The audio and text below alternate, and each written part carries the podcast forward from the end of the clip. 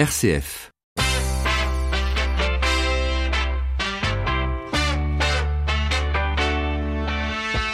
12h30, 13h, ça fait du bien. Melchior Gormand. Bonjour à tous, dernière semaine de Ça fait du bien avant la fin de la saison. Alors jusqu'à vendredi, vous entendrez des invités, des jeunes ou moins jeunes, qui font vraiment du bien et que vous avez déjà entendu dans cette émission. Premier best-of de la semaine dans quelques minutes avec le French Débat, un site créé par Audran Demière, un tout jeune lycéen qui vient de passer son bac. Il était mon invité le 22 octobre dernier. Et puis suite de notre série sur les initiatives locales liées à la 9e nuit des églises. Aujourd'hui direction la Normandie ce sera dans une bonne idée vers midi 50. Excellent début de semaine à tous. Nous sommes le lundi 1er juillet. Jusqu'à 13h, ça fait du bien sur RCF. Et pour commencer, pour la dernière fois d'ailleurs, on va prendre notre bain hebdomadaire d'innovation avec vous, Patrick Longchamp. Bonjour. Bonjour Melchior. Bon, alors après cette semaine de canicule, nous avons tous pris conscience que l'eau, c'est la vie. Et vous nous présentez d'ailleurs une innovation qui permet de dessaler l'eau de mer. Eh oui, absolument Melchior. C'est une innovation qu'on doit à la société Mascara. Ça s'appelle Osmosen et ça a été donc développé par Mascara Renewable Water, une entreprise prometteuse qui est basée à Chartres et qui va permettre euh, à terme un accès à l'eau potable dans les zones où l'approvisionnement reste problématique. La promesse de cette entreprise donner à toutes et à tous une eau douce et abordable sans aucune émission de CO2. Alors c'est une belle promesse Patrick, mais qui se fonde sur quoi? Eh bien son fondement, il est issu de deux études, celle de l'ONU et de l'OCDE qui affirment que la demande d'eau est vouée à doubler d'ici 2030 et que près de 3,9 milliards de personnes pourraient être amenées à manquer d'eau d'ici 2040. Face à ce constat, euh, Marc Vernier et Maxime Audebourg, les fondateurs de Mascara euh, Renawell Water, se sont attelés à trouver une solution pour rendre l'eau salée, douce, propre à l'usage et peu coûteuse tant d'un point de vue économique qu'environnemental, et ce en rupture avec les, les technologies existantes aujourd'hui qui sont énergivores et responsables de plusieurs dizaines de millions de tonnes de CO2 chaque année et cette solution, bah, eh bien, on va l'étudier. Bah oui, quelle solution? Eh bien voilà, il s'agit d'une première mondiale. Cette solution, c'est une première mondiale qui permet de s'affranchir des méthodes actuelles qui sont plus polluantes, plus chères, car pour dessaler l'eau, on utilise l'osmose inverse. Alors c'est l'osmose inverse, c'est un procédé qui filtre les grains de sel dans des membranes et sous l'effet d'une forte pression constante, très gourmande en énergie, eh bien on va rendre l'eau salée douce. Et pour obtenir cette pression constante, il faut une énergie qui elle soit constante. Donc soit par le biais d'électricité, donc très énergétique soit par le biais d'énergie solaire ou éolienne, mais cela nécessite des batteries pour conserver la constance d'énergie. L'innovation de nos ingénieux ingénieurs réside dans le fait d'avoir mis au point une solution de dessalement solaire baptisée Osmosen qui fonctionne, elle, sans batterie. Mais comment est-ce qu'ils sont arrivés à soulever cette difficulté, Patrick? Eh bien, à travers un assemblage de membranes adaptables qui fait varier le début de l'eau en fonction du degré d'ensoleillement. En fait, c'est très simple. Moins il y a de soleil, moins il y a de débit d'eau, donc pas besoin de stockage d'énergie pour avoir euh, l'énergie constante. Et puis quand il y a plus de soleil, eh bien, euh, on ne filtre plus l'eau. Ces stations, eh ben oui, c'est, c'est, eh ben voilà, exactement. C'est ce que je me suis dit en, en, en lisant euh, les interviews de ces de ces innovateurs. Et ces stations Osmosen, elles sont équipées de panneaux photovoltaïques qui fabriquent elles-mêmes l'énergie nécessaire à son fonctionnement.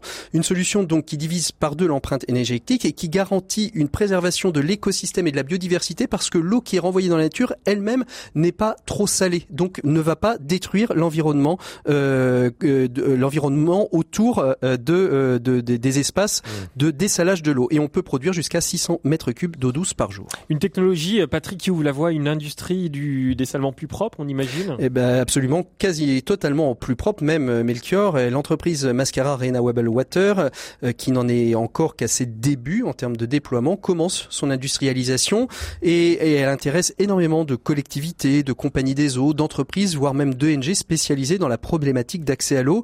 Les deux fondateurs, Marc Vénier et Maxime Hautebourg, prévoient d'ici 2025 l'installation d'une centaine d'unités.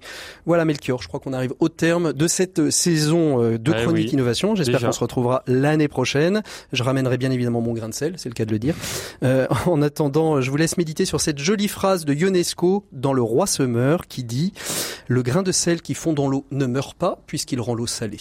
À méditer tout l'été sur la plage. Magnifique Patrick, merci ah bah beaucoup. Alors, ça fait poète poète. On vous retrouve pas euh, ce soir à 17h pour l'écho des solutions puisqu'on a une émission spéciale autour de Exactement. du spectacle musical Bernadette de Lourdes mais je voulais quand même vous remercier pour cette saison parce que c'était un plaisir de vous avoir chaque lundi dans ça fait du bien euh, pour parler innovation, ça fait du bien. Merci Patrick. Merci Melchior et puis on retrouve l'émission quand même mardi à 23h. On l'a enregistré à L'écho des solutions. L'écho des solutions mardi à 23h et tout l'été le samedi à 18h les rediffusions de l'année, le best-of. Et puis on resigne pour l'année prochaine. Ça vous ah va ouais, on resigne avec grand plaisir. Parfait. Merci Patrick bientôt, Longchamp. Vous écoutez RCF. Il est midi 35 et voici le premier best-of de la semaine. Je recevais en octobre dernier un tout jeune lycéen qui vient de passer son bac. Ça fait du bien. L'invité. Comment donner envie aux jeunes d'aller voter en cas d'élection et de s'intéresser à la vie politique? Alors un objectif compliqué, surtout en ce moment. Bonjour Audran Demière. Bonjour Melchior, merci pour votre invitation. Ben avec plaisir, vous avez 17 ans. Vous êtes le créateur du French Débat, un site qui permet entre autres de lancer des débats et d'y participer. Et c'est également une plateforme de vulgarisation politique. Alors, ça c'est les présentations. Mais pour commencer, on va revenir en arrière. En 2016, soit un an avant l'élection présidentielle, le contexte politique en France est plutôt tendu. Les candidats enchaînent les plateaux télé et radio pour débattre, justement, et vous faites un constat. Où sont les jeunes? Eh ben, on a remarqué en fait que pendant les élections présidentielles, pendant la campagne surtout, les jeunes n'étaient pas vraiment représentés dans dans le domaine politique et justement nous à travers le French Débat en créant ce forum de débat on voulait leur redonner la parole et les impliquer justement euh, dans la vie politique chose qu'ils ne faisaient pas forcément avant. Et comment à 15 ans on peut développer un site comme ça? Puisque vous étiez encore en seconde troisième? Seconde, seconde c'est ça. Et, et bah, tout simplement, on a utilisé euh, WordPress. Hein, c'est pas, pas bien compliqué, c'est quand même accessible à tout le monde. Euh, si vous avez la volonté, tout le monde peut le faire. C'est vraiment pas, il n'y a pas vraiment de frein euh, à l'engagement. Donc euh, il n'y a pas de souci. Et qu'est-ce qui vous a concrètement donné envie de créer ce French Débat?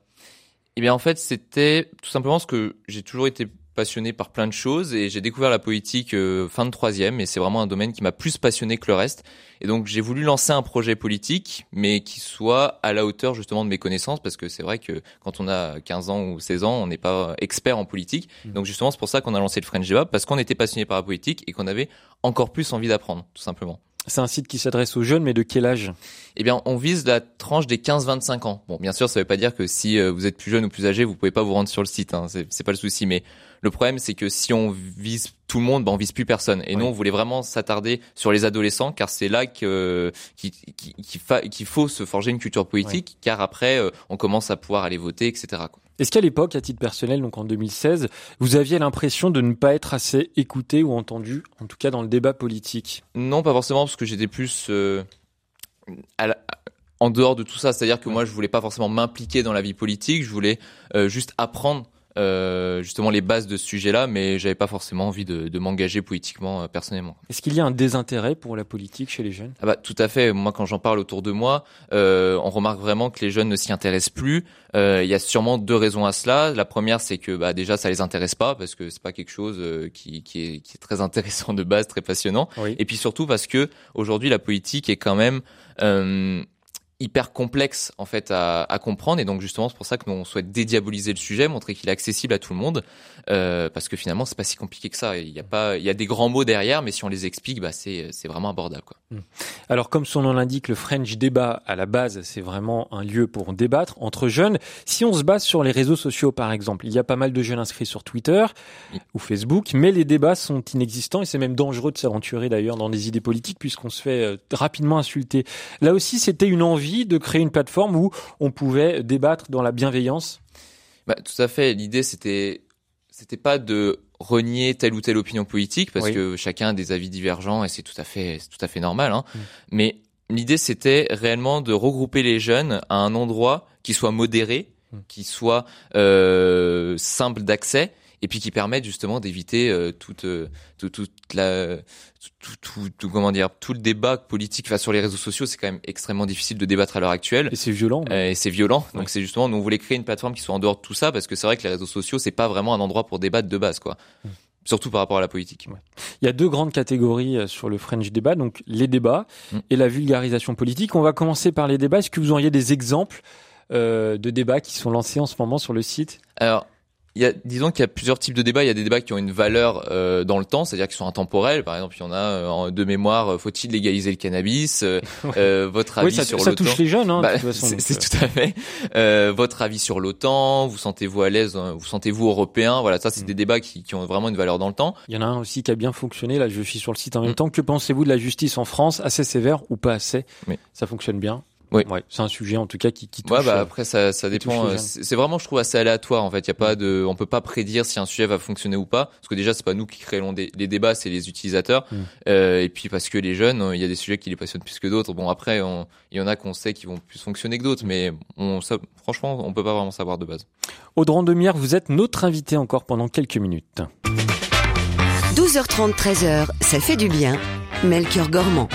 Il y a quelque chose qui m'a frappé en me rendant euh, sur le site, c'est la bienveillance de tous euh, les participants au débat. Personne ne s'insulte, contrairement euh, aux réseaux sociaux. Euh, Est-ce qu'il y a des modérateurs qui sont derrière, qui vont aller voir chaque message pour essayer de justement de calmer le jeu quand il faut Bah, y a- bien entendu qu'il y a des modérateurs, parce que sur un site de débat politique, c'était quand même quelque chose d'assez essentiel. Mais disons que on n'a pas eu besoin de réellement intervenir euh, jusqu'à présent, parce que les utilisateurs étaient vraiment bien- bienveillants. Quoi. Et alors concernant la deuxième partie de ce site, la vulgarisation politique, c'est comme ça que vous me l'aviez décrit, hein, Audran. Euh, c'est quoi On fait des articles de comme un média traditionnel? Alors en fait, nous, euh, donc la partie cu- culture politique du Oui. French Débat, c'est une partie qui vise à forger une culture politique aux jeunes en dehors des systèmes prêts à penser, donc tout simplement de manière neutre, parce que c'est hyper important de, de qu'à la base de la formation des jeunes, euh, ce soit pas orienté de quelque bord, quel- de n'importe quel bord bord politique, politique, voilà, ouais. tout simplement. Mhm. Euh, donc nous, on fait plusieurs choses. Donc comme vous avez pu le dire, on fait des articles, donc d'histoire politique, donc qui retracent les grands événements de la culture politique, mais aussi qui euh, expliquent le fonctionnement des institutions. Mm. Et des articles d'actualité politique qui sont là, euh, qui, qui, eux sont plus basés sur l'actualité récente. Euh, et donc ça, c'est ce qu'on fait sur les articles. Aussi sur les réseaux sociaux, on publie chaque semaine une petite vidéo d'une minute maximum qui résume une actualité importante pour les jeunes. Euh, et euh, enfin, sur YouTube, on publie des vidéos. En fait, on publie les adaptations des articles d'histoire politique. On les adapte en vidéo parce qu'on a remarqué que les jeunes n'étaient pas non plus hyper intéressés par les articles. Oui. Donc nous, on prend les articles d'histoire politique tels qu'ils sont, on met une voix off dessus, on met des animations et on les publie sur YouTube chaque mois pour justement euh, toucher un autre public qui est pas forcément attiré par la lecture d'articles. Et donc là aussi, vous, vous essayez d'expliquer facilement. C'est un peu dur d'utiliser ce mot parce qu'on touche quand même à la politique, mais euh, En fait, disons que déjà on est on est là pour rapporter l'actualité telle qu'elle s'est passée, euh, telle qu'elle s'est passée. On n'est pas là en fait pour juger ou pour analyser quoi que ce soit, parce que comme j'ai pu le dire, on est dans une démarche qui est totalement neutre. Mhm. Euh, donc oui, en fait, on est là pour rapporter les événements le plus simplement possible. Et c'est vrai que c'est un peu compliqué, parce qu'il y a des notions qui sont hyper complexes. Et justement, nous on est là pour les expliquer, pour les vulgariser, pour que justement ce soit accessible au plus grand nombre. et qui peut écrire des articles? Est-ce que vous avez une rédaction euh, créée de Eh bien, tout simplement, n'importe qui qui veut s'engager dans la rédaction d'articles, a juste à nous contacter euh, sur le site internet et nous, euh, euh, n'importe qui est le bienvenu pour écrire des articles sur le French Débat. Donc, on a une équipe de rédaction qui est aujourd'hui composée d'une d'un peu plus d'une dizaine de membres qui écrivent justement euh, cha- chacun un article par semaine environ. Quoi. Euh, sur les débats, est-ce que tout le monde peut débattre comme ça ou alors il faut s'inscrire également comme Alors- pour écrire un article? Justement, le débat euh, sur le site est ouvert à tout le monde. Il Oui. suffit juste de se créer un compte et euh, à Mm. partir de là, n'importe qui peut créer son débat. Est-ce que peut-être euh, à long terme créer un vrai média? À proprement parler ou alors c'est pas trop votre objectif? Bah, disons que on est plus ou moins un, un média à l'heure actuelle, mais Oui. disons que on se définit plus comme une plateforme citoyenne parce que bah au-delà de la partie culture politique qui elle est vraiment euh, média, enfin qui est vraiment une- comme une plateforme de médias, il y a aussi, il faut pas négliger la partie débat, euh, justement où il y a de l'interaction entre les jeunes. Donc on est vraiment une sorte de hub de pensée euh, politique pour les jeunes quoi. Voilà, faut plus voir le French débat comme ça. Et pour terminer, au de Mire, l'année dernière, vous avez remporté un Hype Awards. C'est ça. Qu'est-ce que c'est? Alors, un Hype Awards, c'est euh, un concours qui est, organisé, qui est organisé chaque année par euh, DigiSchool. Et donc, qui a comme objectif de récompenser les jeunes talents de moins de 20 ans euh, qui peuvent euh, s'engager euh, dans un projet soit associatif, soit entrepreneurial, euh, ou sinon, il ré- récompense aussi euh, euh, les, les meilleurs influenceurs, que ce soit humoristes ou, ou, ou- ou quoi que ce soit, en fait, qui, est lié justement à une personnalité publique. quoi. Et voilà, c'était Audran Demière qui était mon invité dans Ça fait du bien le 22 octobre dernier. Et je vous renvoie directement vers son site internet lefrenchdébat.fr. Ça fait du bien en direct jusqu'à 13h sur RCF. Dans un instant, escale en Normandie à l'occasion de la neuvième nuit des églises et puis événement en direct de Lourdes pour le spectacle musical Bernadette de Lourdes dont RCF est partenaire. Martin Ferron et Antoine Bélier ont assisté hier aux toutes dernières répétitions. Ils nous, feront part de leur ressenti de quelques minutes juste après avoir écouté un extrait de cette bande originale.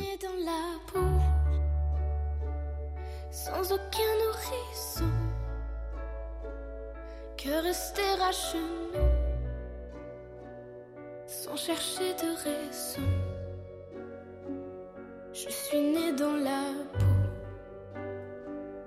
parce que c'était ma place. Alors pourquoi moi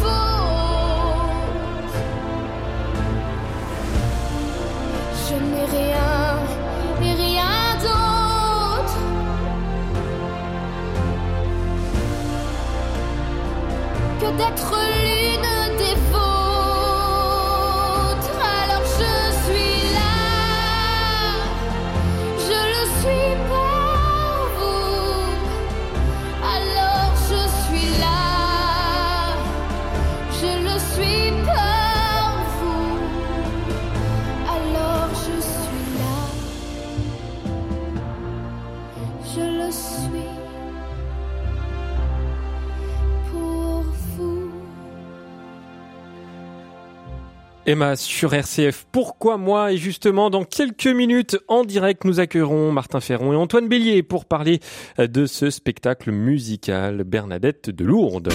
RCF, la bonne idée. Vous n'avez pas poussé la porte d'une église depuis longtemps, ça tombe bien, car toute cette semaine, c'est l'occasion ou jamais avec la neuvième nuit des églises, des concerts, des expos et des animations pour tous les goûts. Et jusqu'à vendredi, on vous propose un gros plan sur une initiative locale. Et aujourd'hui, direction la Normandie, à Villedieu-les-Poils. Alors, où ça se situe précisément? Dans la Manche, au sud de Saint-Lô, un nom tiré du travail du cuivre et de la fabrication de poils.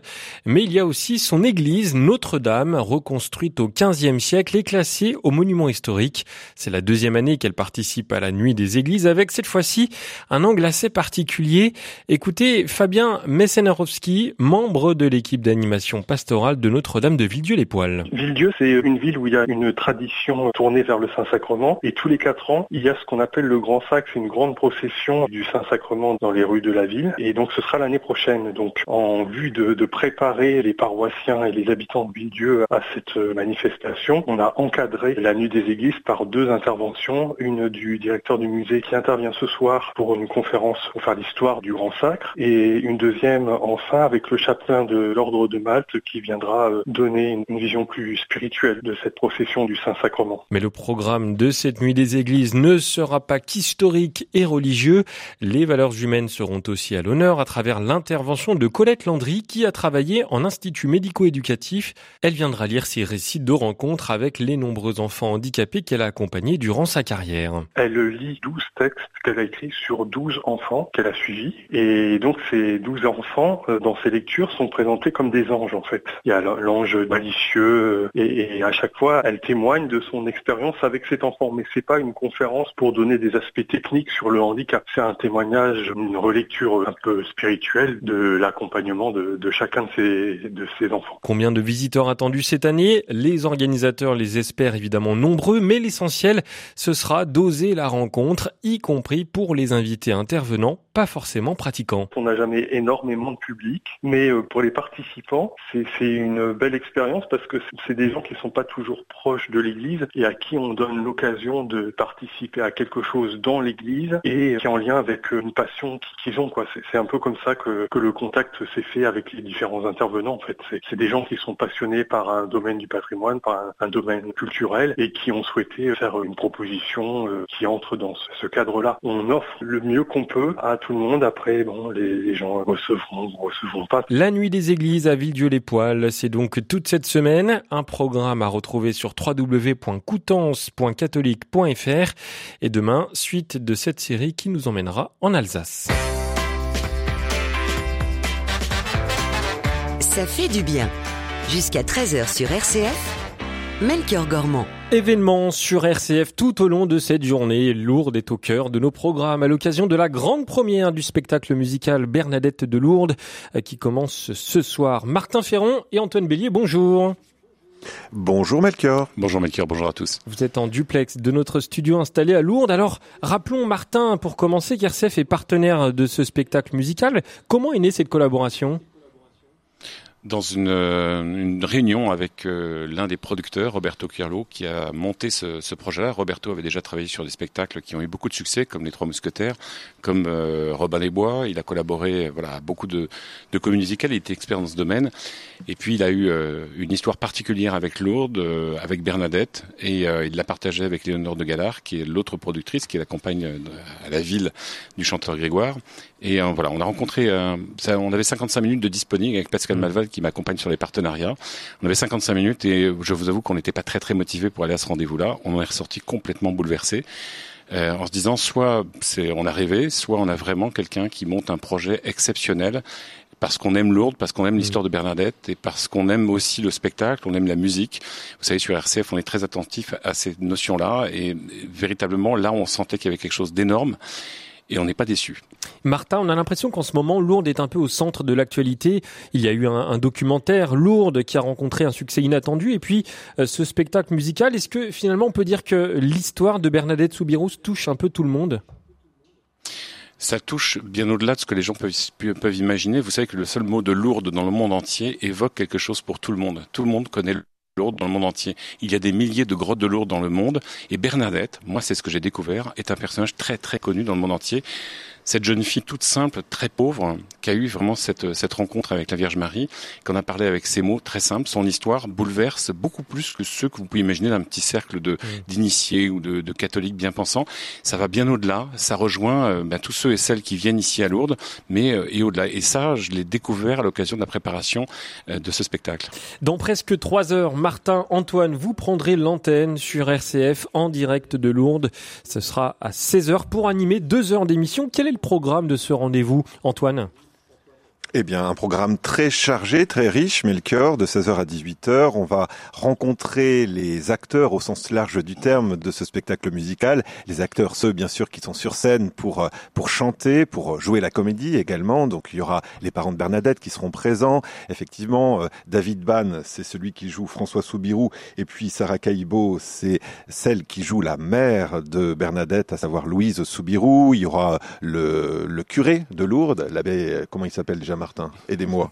Péramal, voilà, ah l'abbé Péramal, joué par euh, Christophe Hérault. Donc les acteurs principaux seront là, mais aussi ceux qui ont mis en scène ce spectacle. Hein, euh, il faut le, faut le souligner, un spectacle vraiment magnifique. On a eu l'occasion avec Martin d'y assister. On a assisté à une des avant-premières hier soir. Donc c'est vraiment quelque chose qui est extrêmement bien réalisé, qui touche beaucoup. Et ce qui touche vraiment, c'est l'humilité hein, de, de, Bernadette. C'est son histoire très très simple qui est rendue avec euh, avec beaucoup de finesse hein, par les mmh. par les metteurs en scène et par les producteurs de, de ce spectacle. Donc des acteurs, il y aura aussi la mère de Lourdes, il y aura aussi euh, quelqu'un d'important, le chapelain qui a conseillé les, les producteurs et les réalisateurs de ce spectacle, à savoir le père Régis Marie de la Tessonnière. Et j'aimerais le citer, euh, Melchior, le père Régis Marie, parce que ce qui est important au-delà du, du, spectacle, c'est quand même la personnalité. Hein, encore une fois de Bernadette. Et il dit ceci Bernadette est une vivante, elle a du cœur, elle se distingue par la justesse de ses sentiments, l'intensité de ses convictions, la rigueur de son tempérament. Elle est pétrie de bon sens et fait preuve de réalisme. Et donc c'est cette personnalité-là que nous découvrirons de 16h à 18h tout à l'heure. Et ce sera en direct évidemment depuis Lourdes. Alors Lourdes, Martin, Antoine, avant de devenir, on va dire, un pôle international de recueillement, c'est une histoire très locale, familiale même avec la famille Soubirous. Martin.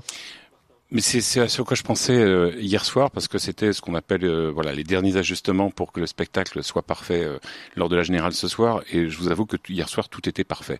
Mais surtout il y avait dans la salle beaucoup d'amis, de familles, d'acteurs parce qu'il y a des acteurs locaux qui viennent mais qui participent à ce spectacle un peu comme les grands spectacles comme le Puy du Fou et notamment il y avait tout toute la famille Soubirous. On dit Soubirous d'ailleurs j'ai découvert à cette occasion moi j'ai toujours dit Soubirous mais Soubirous et cette famille là bah, je me suis dit elle doit ressentir quelque de très très fort parce que c'est son histoire familiale qui se déroule à ce moment-là. C'est non seulement euh, Bernadette, mais c'est aussi ses parents, ses sœurs. Et ses parents, c'est absolument bouleversant, quoi, parce que vous voyez aussi la fragilité. On voit la, la petite Bernadette, donc on a toutes les projections, euh, l'imaginaire qu'on peut avoir par rapport à Bernadette. Mais moi, je, par exemple, je redemandais à Antoine ce matin, je ne savais pas que le père de Bernadette était quelqu'un d'ultra sensible. Je savais qu'il était très pauvre. Moi, je l'imaginais rustique, mais c'était un hypersensible. Et pour lui, ça a été vraiment un déchirement à la fois de vivre ça, parce que c'était très dur à vivre, mais aussi le départ de sa fille au Carmel, qui a été aussi un départ. pas au Carmel, Martin. Bah, je, me permets de rectifier.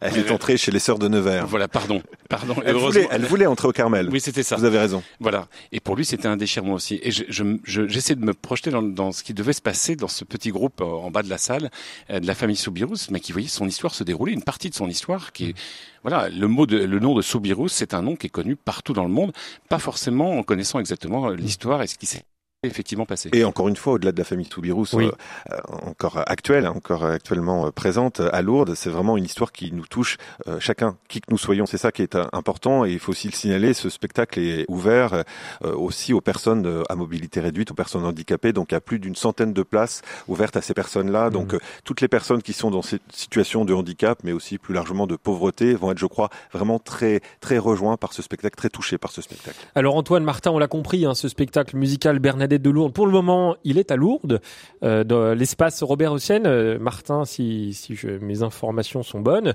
Euh, par contre, il va s'exporter ce spectacle. Et alors là, c'est un phénomène. Alors déjà, première précision, et c'est vrai que c'est exceptionnel, ce spectacle en France ne se donnera qu'à Lourdes pour euh, la, la, saison présente, c'est jusqu'à début octobre. Ça ne reprendra que l'année prochaine à partir de avril-mai jusqu'en octobre. C'est-à-dire que véritablement le choix des producteurs, car c'est quand même gonflé quoi de se dire un spectacle avec un tel investissement, c'est un très grand spectacle de, de niveau international, euh, comme les grands spectacles qui ont fait le, le succès de la scène, euh, que alors je ne parlerai pas de Starmania, mais du Roi Soleil ou, de Robin des Bois. C'est des spectacles qui ont fait, fait venir des centaines de milliers de spectateurs. Et bien là, il ne se passera qu'à Lourdes. Et je crois que c'est important avec votre précédente question, c'est-à-dire que c'est une reconnaissance aussi de l'importance de ce qui se passe ici, pour les gens qui y vivent, pour les gens qui y prient, et ceux qui y viendront, ils feront dans leur démarche, cette démarche aussi, de venir à la rencontre de Bernadette par le biais du spectacle. L'autre aspect, c'est que très rapidement, dans, l'histoire de cette production, dans les, mois, a, depuis un an, eh bien, il y a d'autres producteurs qui sont intéressés. On sait déjà que le Québec est sur les rangs pour avoir une troupe qui va tourner au Québec. Il y a une autre troupe qui tournera en Amérique du Sud, probablement euh, viendra en Espagne, peut-être il y a une troupe en Italie. Voilà, c'est un spectacle qui va se répandre dans le monde parce que le message de Bernadette, l'autre, ça se répand à travers le monde depuis maintenant deux siècles. Merci beaucoup Martin, merci Antoine. Et puis on vous retrouve ce soir en direct à partir de 16h jusqu'à 18h avec tous vos invités, des acteurs, même le compositeur il y aura de la Grégoire musique. Il y aura Grégoire, voilà, j'ai Grégoire. Grégoire. Et il y a des places à gagner sur rcf.fr. J'allais le dire, Martin, vous pouvez participer à notre tirage au sort jusqu'à vendredi, jusqu'à jeudi, pardon. 50 places sont à gagner, dont deux qui font partie d'un lot exceptionnel qui comprend euh, une nuit d'hôtel avec petit déjeuner pour deux personnes à l'hôtel Saint-Sauveur. L'hôtel Saint-Sauveur. Eh oui, et rendez-vous sur l'avez bien dit. rcf.fr. Le bien nommé. Le bien nommé. Merci à tous les deux. Merci, Merci Melchior, bonne journée. Et ça fait du bien, c'est fini pour aujourd'hui. On se retrouve demain en pleine forme, toujours entre 12h30 et 13h. Merci à Xavier François qui a réalisé avec brio, mais comme à chaque fois, cette émission.